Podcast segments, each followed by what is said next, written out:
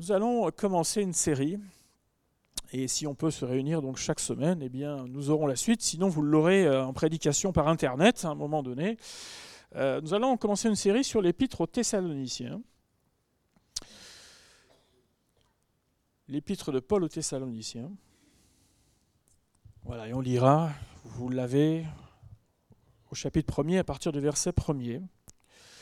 Nous allons voir dans ces épîtres, puisqu'il y en a deux, voir les différents points qui sont abordés et adressés donc euh, à cette jeune église de Thessalonique. Les différentes thématiques abordées ont toutes en réalité un point commun. Il est question des conséquences dans nos vies lorsque nous avons reçu l'Évangile. Pour euh, imager un petit peu cela, il faudrait se représenter un arbre et il y a ce qu'on appelle un tronc, c'est-à-dire le point commun duquel vont partir plusieurs branches. Et là, en réalité, euh, c'est euh, l'évangile vraiment, qui est euh, vraiment le tronc qui se départ dans la communauté, qui permet eh de vivre différents aspects de la vie chrétienne qui sont traités chez les Thessaloniciens. Je, je regarde cela comme ça. Alors c'est vrai, de toute façon, dans la vie chrétienne, sans cette nouvelle naissance, ben, écoutez, comment voulez-vous vivre la vie chrétienne? Mais c'est d'autant, ça ressort d'autant plus dans ces épîtres que ces épîtres ont été écrites à une toute jeune église naissante, euh, où euh, euh, en quelques semaines, une église est née, et puis il a fallu écrire très rapidement à cette communauté. Nous allons voir pourquoi. Et donc, à partir de cette nouvelle naissance du salut, nous allons voir un certain nombre de choses que l'apôtre Paul va enseigner et qui vont vraiment être le rayonnement de la vie chrétienne. Aujourd'hui, nous allons voir recevoir l'évangile et poser donc ses fondements. Un Thessalonicien, chapitre 1er, Paul et Sylvain et Timothée, à l'église des Thessaloniciens, qui est en Dieu le Père et en Jésus-Christ le Seigneur, que la grâce et la paix vous soient données. Nous rendons continuellement grâce à Dieu pour vous tous, faisant mention de vous dans nos prières. Nous rappelant sans cesse l'œuvre de votre foi, le travail de votre charité, et la fermeté de votre espérance en notre Seigneur Jésus-Christ devant Dieu notre Père. Nous savons, frères bien-aimés de Dieu, que vous avez été élus. Amen. Alors il faut aller dans Actes au chapitre 17 pour voir dans quelles circonstances l'évangile est parvenu à Thessalonique. La ville de Thessalonique, c'est aujourd'hui celle qu'on appelle Salonique, si vous connaissez un petit peu votre géographie ou cet endroit où peut-être vous vous êtes rendu ou pas très loin était à ce moment-là la capitale de la province romaine qu'on appelait la Macédoine. C'est toujours une, région qui est bien identifiée aujourd'hui. Et c'est au cours de son deuxième voyage missionnaire que Paul, accompagné de Silas et du jeune Timothée, se rendent donc à Thessalonique, en Macédoine, pour y apporter l'Évangile. Après la visite dans la ville de Philippe, il continue de répondre à cette fameuse direction du Seigneur. Vous savez, la vision du Macédonien, secours-nous et donc, après avoir apporté l'évangile à Philippe, c'est la seconde ville dans laquelle ils vont s'arrêter. C'est là, on est à Thessalonique, afin d'apporter l'évangile du Seigneur. Vous savez, la direction de Dieu avait été on ne peut plus claire concernant cette équipe, concernant le travail à accomplir, à effectuer. Euh, nous nous apercevons que néanmoins, les deux premières expériences en Europe vont être extrêmement mouvementées ça devrait nous faire réfléchir pour nous dire, vous savez, il y a parfois des discours qui nous disent que, oh, mais quand on est dans la volonté de Dieu, tout se passe bien. Oui, au final. mais entre deux, ça dépend. Parfois, ça se passe très bien, et d'autres fois, ça se passe moins bien. Mais ça finit bien, parce que c'est l'œuvre du Seigneur, n'est-ce pas? Et donc, à Philippe, comme à Thessalonique, eh bien, ils vont avoir un certain nombre de choses, on va dire des imprévus, et pas des petits imprévus, ce n'était pas juste euh, une petite rupture de stock euh, de quelque chose de, nécessité qu'ils avaient. Non, non, ça va être vraiment des, gros imprévus à gérer. Euh, on se souvient qu'à Philippe, il y avait la délivrance d'une femme qui rapportait de l'argent à ses maîtres au travers de la divination, alors qu'elle va être libérée de manière assez spectaculaire d'ailleurs mais ça va provoquer une très vive réaction et Paul et Silas vont être maltraités et se retrouver en prison.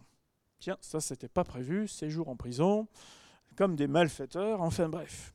Mais on connaît aussi la fin de l'histoire. Les murs de la prison ont tremblé Et ça a été l'occasion pour le geôlier ainsi que sa famille de donner leur vie au Seigneur. Que Dieu soit béni pour cette expérience. Mais en même temps, qui euh, d'entre nous aimerait faire un séjour arrêté en prison, être questionné, euh, être en garde à vue pour euh, quelque chose de noble C'est pas comme si on avait fait quelque chose. Et puis à Thessalonique, il y a dans un premier temps une bonne réception de l'évangile par plusieurs personnes, mais au bout de trois semaines, la machine va s'enrayer. De manière subite, il y a tout un mouvement de méchanceté, de jalousie qui va prendre naissance, et ce qui va provoquer d'énormes troubles dans cette ville, si bien que les croyants font partir de nuit Paul et Silas. Là, ils se disent, c'est bon, on arrête là. Il faut partir à ce moment-là. Deux villes dans lesquelles il y a des points communs, mais aussi de grandes différences. Ce qui est commun, c'est la progression de l'évangile n'est jamais simple et n'est jamais neutre. L'évangile gentil n'existe pas. Ça n'existe pas. L'évangile nous amène à nous positionner et à fléchir le genou, c'est-à-dire notre volonté à Dieu. Reconnaître que nous sommes perdus sans Dieu, et ceci est un combat intérieur que plusieurs, je crois, ici, ont connu, n'est-ce pas? Alors certains, ils résistent un temps, jusqu'au moment où ils capitulent devant le Seigneur. Pour d'autres, il y a même parfois un déchaînement, peut-être dans les maisons. Certains, vous le savez, qui ont eu euh, certains membres de la famille qui, euh, même à un moment donné, se sont retrouvés vraiment en état de rébellion personnelle. On dit, mais ça se déchaîne dans la maison. Il y a un travail qui se fait dans le cœur jusqu'au jour où ça cède.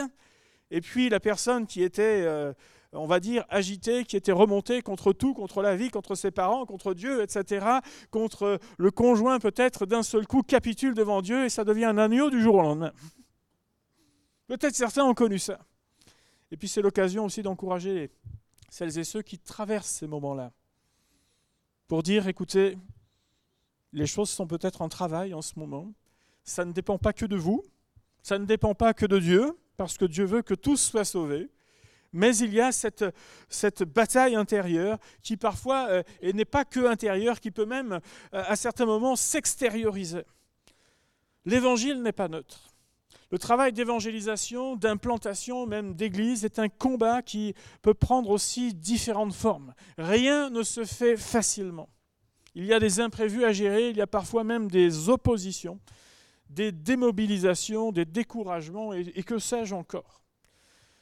Je me souviens, euh, il y a quelques années, donc euh, j'étais en, poste pastoral sur la ville d'Albi. Vous connaissez Albi dans le Tarn, le Tarn comme on dit là-bas, une heure à l'est de Toulouse donc.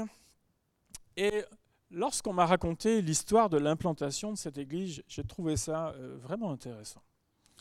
Dans les années 50, à partir de Toulouse, donc, il avait été décidé de commencer un point d'évangélisation, donc sur Albi, comme ça se faisait beaucoup à ce moment-là. L'Assemblée de Bordeaux a également travaillé de cette façon, vous le savez, dans son histoire, pour implanter jusqu'à deux heures des œuvres. Et donc, euh, des personnes allaient et venaient jusqu'à un moment où un noyau s'est développé, puis euh, ils se sont dit, bah, écoutez, ce serait bien qu'on dépêche effectivement un pasteur pour aller dans cette ville d'Albi afin d'annoncer euh, vraiment la bonne nouvelle de façon beaucoup plus régulière.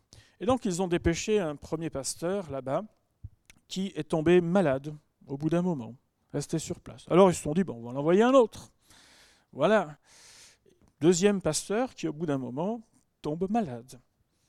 Et puis un troisième. Troisième pasteur qui au bout d'un moment tombe malade. Alors au bout d'un moment ils se sont dit, une fois ça peut arriver. Deux fois, ça commence à faire beaucoup, mais bon, écoutez, la faute n'a pas de chance, ça peut arriver aussi. Enfin, au bout de trois fois, il faut peut-être qu'on comprenne quelque chose. Il y a un combat. Il y a un combat pour l'implantation de cette œuvre. Et donc ils se sont dit, eh bien écoutez, on va continuer à travailler depuis Toulouse. Et ils l'ont fait pendant des années, jusqu'au jour où ils ont dit, allez, on renvoie à nouveau un pasteur. Y a-t-il un volontaire pour aller là-bas Et à ce moment-là, l'œuvre a pu s'établir et se développer. Vous savez, c'est une belle œuvre aujourd'hui, vraiment, qui a pu elle aussi rayonner et ouvrir d'autres lieux. Mais il y a toujours un combat. L'annonce de l'Évangile n'est pas neutre. Les personnes qui euh, œuvrent et travaillent aussi euh, particulièrement dans le domaine de l'évangélisation le savent. Parfois c'est avant, parfois c'est pendant, parfois c'est après. Mais il y a ce qu'on appelle une résistance qui est tout à fait normale. La Bible nous dit que ce n'est pas contre la chair et le sang que la bataille elle est, ce n'est pas contre les gens, mais c'est contre les autorités, les dominations, les principautés. Il est important de faire preuve de persévérance, c'est-à-dire de prière, et puis de, réfléchir également, de travailler dans le travail qu'il faut faire. Il y a donc ce qui est commun, cette progression de l'Évangile qui n'est pas simple, qui n'est pas neutre, mais il y a aussi ce qui est commun, c'est un message qui ne change pas. Le message de l'Évangile a été apporté sans compromis dans ces villes. Jésus-Christ crucifié pour nos péchés et Jésus-Christ ressuscité. Ce message est absolument irremplaçable, bien-aimés. Jésus-Christ venu donner sa vie pour chacun d'entre nous. Maintenant, il y a ce qui était différent. Ce qui a été différent, c'est la façon dont Dieu s'est manifesté dans ces deux villes à quelques semaines d'intervalle. À Philippe, il y a eu une délivrance spectaculaire en pleine rue. Comme je disais tout à l'heure, les murs de la prison se sont mis, ont été ébranlés. Aucun prisonnier, et il n'y avait pas que des enfants de cœur, euh, ne s'est échappé. Il y avait une autorité de Dieu à ce moment-là absolument euh, euh, étonnante. Et puis à Thessalonique, on s'aperçoit qu'il y a des personnes qui se tournent vers Dieu à l'annonce de l'Évangile, mais aucun miracle n'est signalé. Paul et Silas sont obligés de fuir de nuit, et ce n'est pas Dieu qui euh, les transplante, ce n'est pas euh, Dieu qui fait arrêter les choses, ils sont obligés de s'enfuir. Nous, généralement, les pentecôtistes, on est plutôt pour la première solution. C'est vrai ou pas? Oh mon Dieu, il va faire quelque chose là maintenant. C'est pas possible autrement. Oui. Est-ce qu'on peut dire que en quelques semaines, la foi de Paul et de ses compagnons est complètement évoluée, à votre avis? Moi, je ne crois pas. Je crois simplement que Dieu agit de manière différente en fonction des circonstances, des moments, etc. Et que c'est plutôt à nous de nous adapter. Si Dieu fait quelque chose d'extraordinaire, que Dieu soit béni, alléluia. Mais est-ce qu'on a besoin de voir Dieu faire quelque chose d'extraordinaire pour croire, bien-aimé? Qu'il y a un miracle, qu'il n'y ait pas de miracle, j'aimerais vous dire que ma foi, elle ne changera pas. J'aime Dieu, et ça, ça ne changera pas. Maintenant, il y a des moments où, ben, c'est pas parce qu'on est croyant, pentecôtiste, puis je pense que cette équipe missionnaire était pentecôtiste, n'est-ce pas? C'est pas parce qu'ils étaient pentecôtistes qu'ils ne faisaient pas marcher la matière grise aussi. Et ils se sont dit, eh bien écoutez, le Seigneur n'est pas intervenu de manière miraculeuse ou extraordinaire, eh bien continuons notre chemin et essayons de comprendre ce que l'on peut faire pour cette communauté n'étant plus présent sur place à ce moment-là. Et le Seigneur a accompagné ce travail de manière merveilleuse également. Merci Seigneur pour les miracles. Et merci quand on en vit les uns comme les autres, c'est tellement bon, n'est-ce pas? Ça nous encourage et puis ça fait des belles choses à raconter aux uns et aux autres. Mais quand il n'y en a pas, continuons à vivre notre vie dans le Seigneur, n'est-ce pas? Tout simplement, ça n'empêche pas la foi, ça n'empêche pas, alléluia, mais nous vivons avec le Seigneur. Et, et il est là, il est toujours là, il accompagne ses enfants.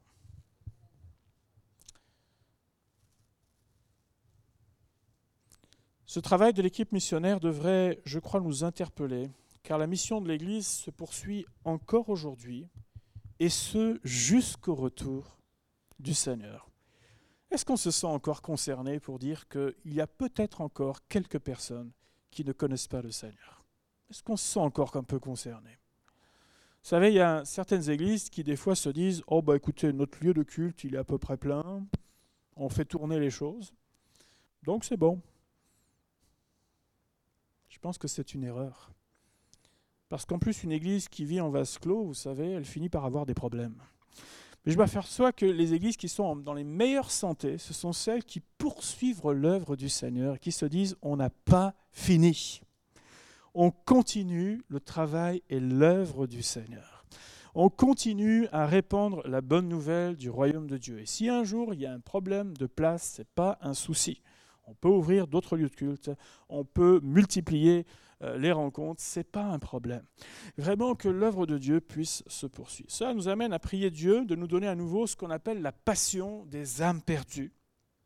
et de se poser cette question, mais comment à titre personnel puis-je participer à faire connaître Christ? Il y a tant de moyens différents qui existent de dire, bien, je prends part à l'œuvre du Seigneur. Certains ne se sentent pas forcément à l'aise pour être, je dirais, des, des, témoins un à un, pour dire, et il y en a d'autres qui sont très à l'aise avec ça. Mais il y a tant de moyens différents par lesquels nous pouvons faire connaître le Seigneur.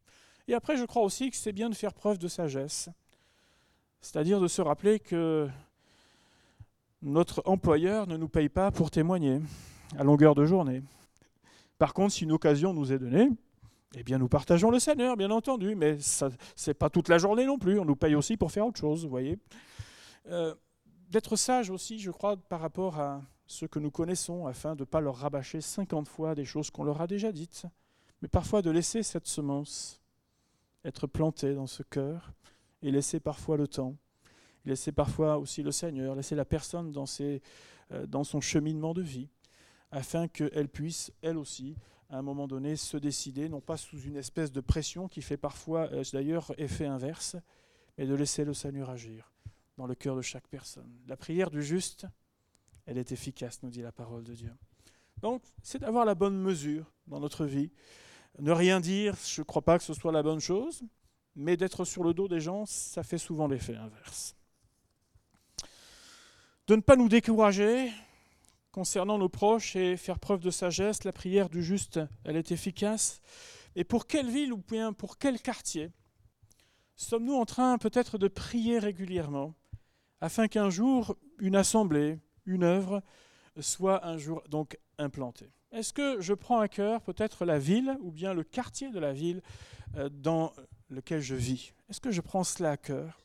Ce ne sera peut-être pas vous, la, personne, euh, je dirais, clé pour cela, mais, je prie pour la ville dans laquelle j'habite, afin qu'un jour, dans un an, dans cinq ans, dans dix ans, dans vingt ans, c'est le Seigneur, mais afin qu'un jour, une œuvre se développe par la grâce de Dieu.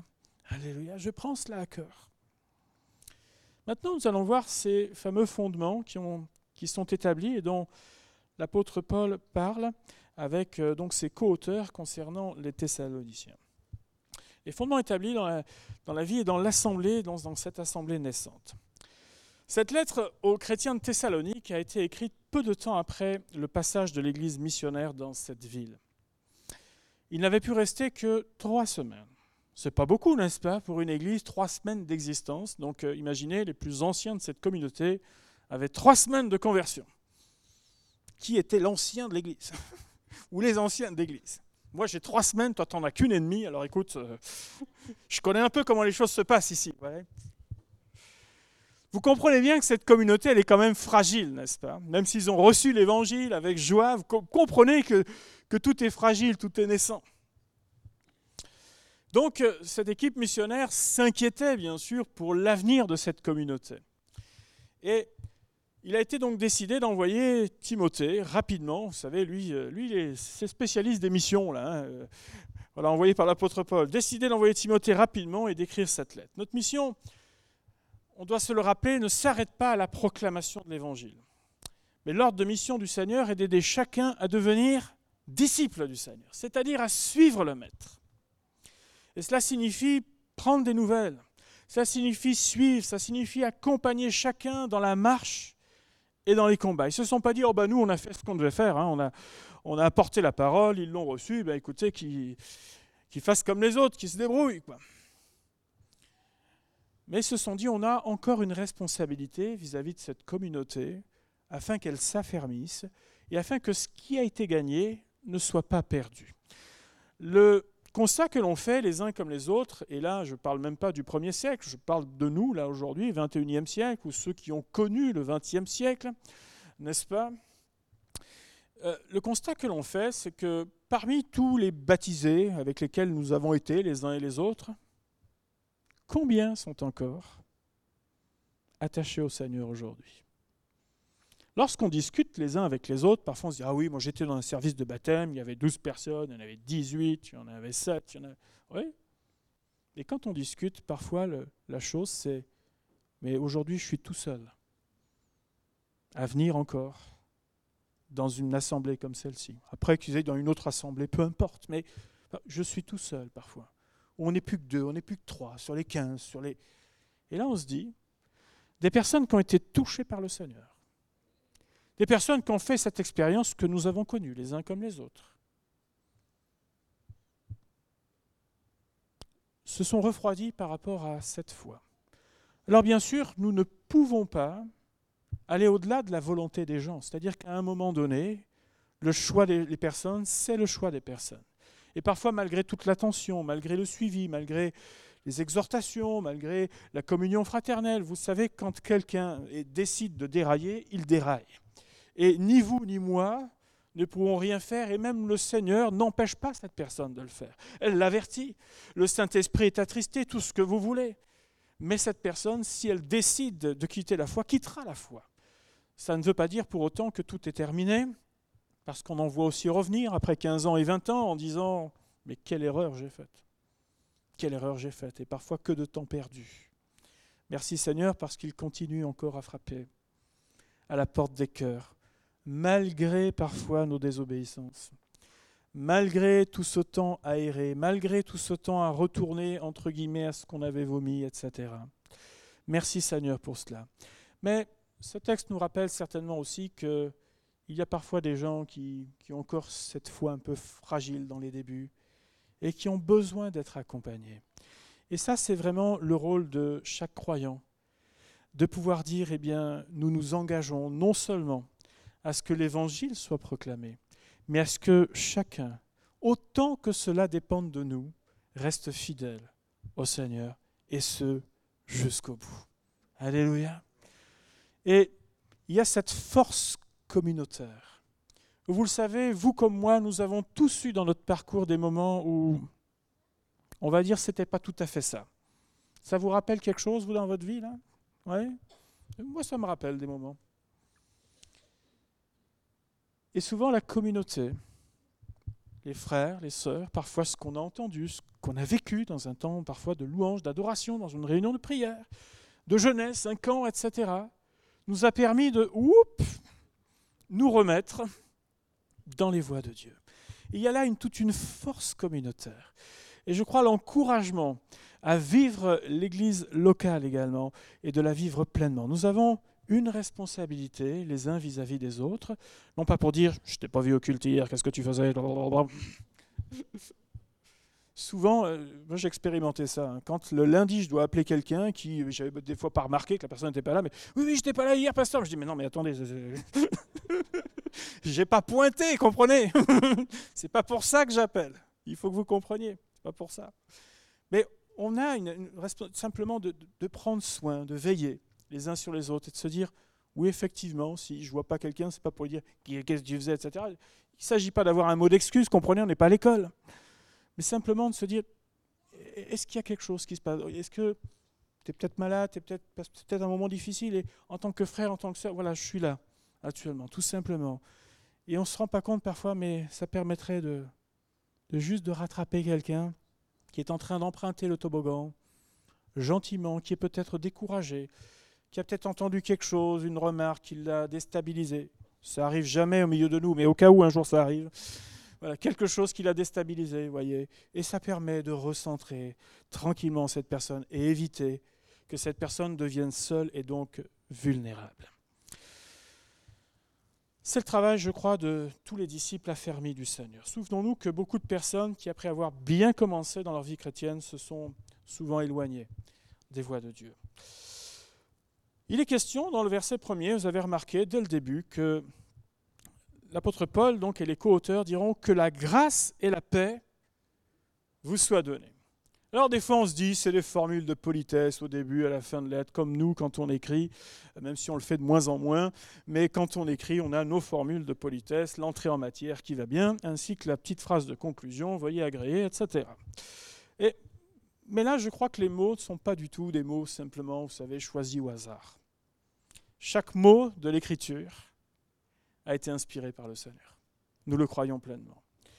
Et il s'agit là de la grâce et de la paix. Vous savez, la grâce, on n'a jamais, je crois, fini dans notre vie chrétienne de découvrir et de redécouvrir la grâce de Dieu. C'est tout ce que Dieu nous accorde sans que nous le méritions. le pardon, la vie éternelle et tant de bienfaits de la part du Seigneur. Elle caractérise aussi le chemin qui conduit à la liberté et à la vie de plénitude en Jésus-Christ, n'est-ce pas? Et je crois que sur ce chemin, on a tous encore des progrès à faire. La grâce de Dieu est un vrai chemin de vie. La grâce au sein de l'Église, elle symbolise aussi tout le travail que Dieu fait en son sein. Acte chapitre 4 nous rappelle que les apôtres rendaient avec beaucoup de force témoignage de la résurrection du Seigneur et une grande grâce reposait sur eux tous. La grâce de Dieu reposait sur l'assemblée. Tout ce travail que Dieu fait, c'est une grâce de Dieu. Et puis la paix, vous savez, c'est le fruit de cette grâce justement, qui est accordée par Dieu lorsque on se tourne vers lui. Souvent des cœurs agités lorsqu'ils viennent au Seigneur, d'un seul coup, pouf, c'est terminé. Quelle paix dans mon cœur. Quelle paix de savoir que je suis réconcilié, quelle paix de savoir que je suis pardonné, quelle paix de savoir que Dieu m'accorde une vie nouvelle, quelle paix de savoir que je suis appelé enfant de Dieu. Quelle paix dans le cœur. Mais je crois aussi que le fruit de la paix se développe lorsque nous apprenons à nous reposer sur Jésus en tout point dans notre vie. Je me repose sur le Seigneur. Et quoi qu'il y ait, quoi qu'il arrive dans la vie, et Dieu sait si les sujets d'inquiétudes peuvent être nombreux, n'est-ce pas, dans la vie, et particulièrement dans nos sociétés occidentales, où on arrive même à s'inquiéter de choses qui n'arriveront jamais, eh bien, que Dieu, la marche avec le Seigneur, nous garde dans sa paix. Et plusieurs ont certainement expérimenté le fait que même au sein de l'épreuve, d'avoir le cœur qui reste en paix. Si bien que l'entourage, des fois, se demande qu'est-ce qu'il a ou qu'est-ce qu'elle a Là, il y a un truc qui est en train de lâcher là-haut. Oui, mais Dieu me garde dans sa paix. Ça ne veut pas dire que je n'ai pas des fois de la douleur. Ça ne veut pas dire que des fois il n'y a pas des conséquences à ce qui se passe. Mais mon cœur est en paix et il traverse, tout simplement, la tempête. Il traverse ce qui est en train de se passer. Et Dieu restaure et Dieu nous permet d'avancer. Que Dieu soit béni pour sa paix, n'est-ce pas? La grâce et la paix. La paix est un élément essentiel au développement également d'une église locale. Vous vous souvenez de ces textes? L'église était en paix et s'accroissait par l'assistance du Saint-Esprit. Or pourtant, la plupart de ces églises vivaient la persécution, des moments difficiles, mais elles savaient être en paix. Je crois que en tant que communauté, la sérénité, je l'ai souvent dit, mais la paix n'a pas de prix dans une communauté. Parce que sans la paix, on ne fait rien on n'avance rien, on développe rien, on est toujours en train de gérer les. Voilà. Tandis que quand une église est en paix, elle avance avec son Seigneur. Savoir être reconnaissant également pour tout ce qui va bien. Verset 2, nous rendons continuellement grâce à Dieu pour vous tous, faisant mention de vous dans nos prières.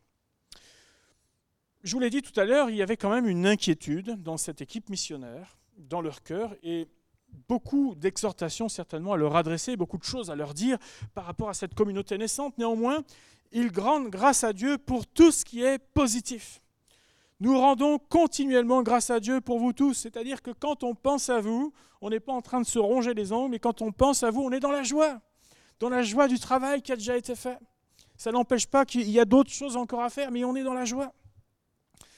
Ceci peut-être pourrait nous faire réfléchir les uns comme les autres sur la manière d'aborder certaines questions avec euh, des personnes, des fois un groupe de travail. Il y a des moments où j'ai l'impression que certains pensent qu'en permanence le ciel va nous tomber sur la tête. On a l'impression que quand il part, il n'y a rien qui va. Bien aimé, sachons reconnaître ce que Dieu fait. Il y a des moments, rien qu'à regarder certains visages, certaines vies, de voir comment le Seigneur a aidé quelques-uns à avancer. Moi, j'ai envie de dire merci au Seigneur. J'ai envie de dire merci pour les progrès. J'ai envie de dire merci pour euh, euh, tout ce que Dieu a fait dans la vie des uns et des autres. J'ai envie de dire merci pour tout ce qui nous a permis de, parfois de faire et d'accomplir ensemble. Ça ne veut pas dire que bah, c'est fini, il n'y a plus rien à faire. Non, il y a bien sûr des choses à penser, il y a des choses à améliorer, il y a des choses en permanence, bien entendu. Mais premièrement, je te rends grâce, Seigneur. Je te rends grâce, Seigneur, pour euh, tout ce que tu fais dans la vie des uns et des autres. Souvenez-vous des messages adressés aux sept églises. Même le Seigneur va user de cette pédagogie-là, où d'abord il va faire ressortir tout ce qui fonctionne et tout ce qui va bien, avant de dire, bon, alors par contre, euh, il va falloir qu'on travaille là-dessus. Mais il fait quand même ressortir tout ce qui va, tout ce qui fonctionne. et tout ce qui est une vraie bénédiction. Ensuite, euh, l'apôtre Paul parlera de trois vertus qui sont appelées à croître harmonieusement euh, dans notre vie, lorsqu'il dit Nous rappelons sans cesse l'œuvre de votre foi, le travail de votre charité et la fermeté de votre espérance en notre Seigneur Jésus-Christ devant Dieu notre Père.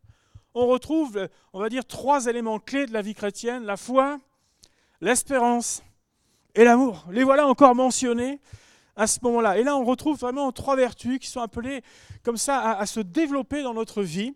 Merci Seigneur pour la foi dont, euh, dont nous sommes animés les uns comme les autres. Merci pour l'amour et l'espérance qui est en nous. Ce sont ce qu'on appelle des vertus incontournables de la vie du croyant qui sont liées les unes aux autres. On va dire qu'elles s'encouragent les unes, euh, les unes avec les autres. Elles permettent d'avoir une vie chrétienne qu'on appelle équilibrée et sans cesse croissante.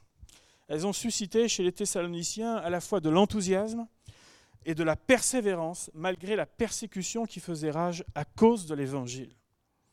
L'œuvre de votre foi, le Nouveau Testament souligne tout l'aspect positif de notre foi. Et bien aimé, je crois que la foi, c'est bien d'en parler, le mieux, c'est de la vivre.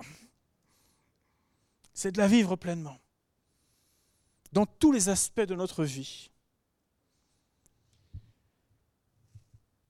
Le travail de votre amour, le terme traduit par travail ici désigne ce qu'on appelle un effort soutenu qui mobilise notre énergie afin de vivre l'amour dans le sens le plus noble du terme, c'est-à-dire cet amour agapé. Donc toutes les forces sont réunies. Encore une fois, on ne parle pas de l'amour, oh Seigneur, j'aime, etc. Vous savez, des grands tralala, mais l'amour concret. Qu'est-ce que veut dire aimer dans cette situation? Qu'est-ce que veut dire euh, vraiment euh, de, pouvoir, euh, qu'est-ce que je peux faire dans cela? Quand on aime, vous savez, notre machine, là, elle va se mettre à réfléchir par rapport à certaines situations. Elle va se mettre à se dire, mais quelle attitude je dois adopter? Qu'est-ce que je dois faire? Qu'est-ce que je dois dire dans ces cas-là, etc. Qu'est-ce qu'en qu'en tant que communauté on peut faire? Et puis la fermeté de votre espérance. L'espérance, la Bible la décrit comme une encre de l'âme. Vous savez, l'encre, ce qui vous permet de garder vraiment votre stabilité dans la vie. Elle s'appuie sur les promesses de Dieu et elle nous rappelle que celui qui persévérera jusqu'à la fin sera sauvé. Alléluia. Et cette espérance, nous la possédons, n'est-ce pas? Nous savons que euh, notre espérance, elle est dans le Seigneur et cet épître, et, j'en reviendrai justement au retour du Seigneur parce qu'il en est question dans ces épîtres-là. Mais cette espérance, elle, elle, nous permet de dire, Seigneur, de toute manière, moi, ma vie, elle n'est pas simplement attachée à ici-bas, même si nous aimons la vie ici-bas. Mais ma vie, elle est en toi, Seigneur.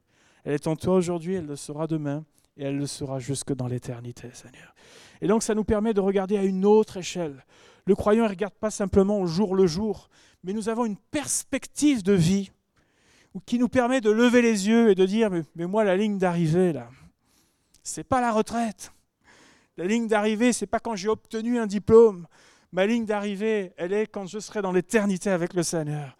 Que Dieu soit béni pour tout ça et qui nous aide à garder une pleine espérance jusqu'au bout. La foi, l'espérance, l'amour, la grâce et la paix. Voilà les fondements qui sont posés dans cette église aux Thessaloniciens. Si nous voulons que notre vie se développe donc harmonieusement dans les voies de Dieu, elle a besoin d'être plantée sur le rocher qu'est Christ Merci pour la vie nouvelle, mais je plante ma vie en toi, Seigneur, c'est-à-dire apprendre et continuer à comprendre la grâce et la paix de Dieu, et redécouvrir et approfondir la foi, l'espérance et l'amour. La suite au prochain épisode, soit physiquement, soit vous l'aurez sur Internet. Voilà, on va prier ensemble, Seigneur. Notre Dieu, notre Père, nous voulons, Seigneur, te louer. Et nous voulons te bénir, Seigneur. Et comme euh, cette lettre nous y invite, nous voulons te rendre grâce pour la vie, pour toutes choses que tu nous donnes, Seigneur notre Dieu. Merci pour le pardon, merci pour la grâce, merci pour la paix. Aide-nous à les vivre, Seigneur, pleinement dans notre vie, que ce ne soit pas simplement des mots ou une mécanique de prière, mais aide-nous à redécouvrir ces choses et à les vivre pleinement, tout comme la foi, l'espérance et l'amour, Seigneur notre Dieu. Aide-nous en tant qu'Église à continuer à, proclamer, bien sûr, ta parole, dans le respect des uns et des autres, mais à continuer à être des témoins vivants, Seigneur notre Dieu, et à nous permettre, Seigneur mon Dieu, à, à, aider, Seigneur, chacun à devenir, à être et à continuer à être disciple de toi, Seigneur notre Dieu. Aide-nous à vivre la communauté, à le vivre pleinement. Aide-nous à être vraiment des frères et des sœurs les uns pour les autres, Seigneur, nous aidant et nous portant les uns les autres à différents moments de la vie. Je veux te remercier pour chaque fois que les uns et les autres ont été pour nous l'occasion de nous de revenir à toi, de nous recentrer sur toi et d'éviter, Seigneur, de glisser, d'aller trop loin sur nos voies d'erreur. Je veux te bénir pour cela, pour la communauté des croyants. Je veux te bénir pour le travail du Saint-Esprit au milieu de nous. Que ton nom soit béni, Jésus, et qu'il soit glorifié. Dans le nom de Jésus. Amen.